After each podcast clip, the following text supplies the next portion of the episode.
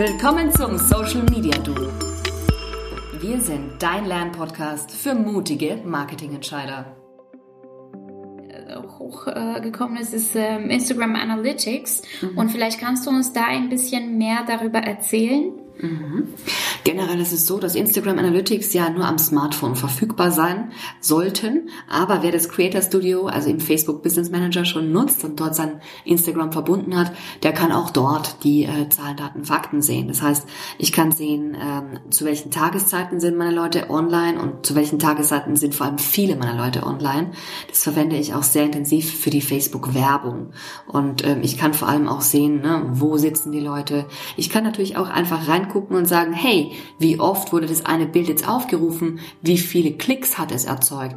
Denn das sind zwei unterschiedliche Metriken. Das vergessen ganz viele.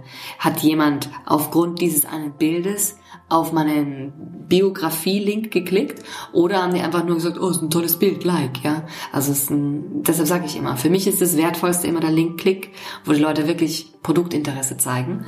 Und ähm, natürlich wird es dann immer schöner, wenn ich dann genau weiß, ähm, okay, die Leute gucken unsere Stories zum Beispiel und äh, klicken auch aufgrund von dem dann auf unseren Link, ähm, dann mache ich mehr davon. Ne? Das ist so die ganz große klassische Runde, die wir aus der Redaktion rausholen können und äh, die uns natürlich auch in den Werbungen später hilft. Denn wenn ich später Instagram-Ads machen will und feststelle, unsere Leute sind total gerne in den Instagram Stories, dann platziere ich natürlich meine nächste Werbung in den Instagram Stories. Am besten mit einem Swipe-Up-Link, dann kommt man auch direkt auf die äh, Landing-Page. Genau, das ist das Schöne an, an, an der Werbung. Ja? Ähm, normalerweise, wenn man jetzt ein kleines Unternehmen ist, dann hat man nicht sofort 10.000 Follower, ähm, die da mitlesen und die da groß jubeln jedes Mal.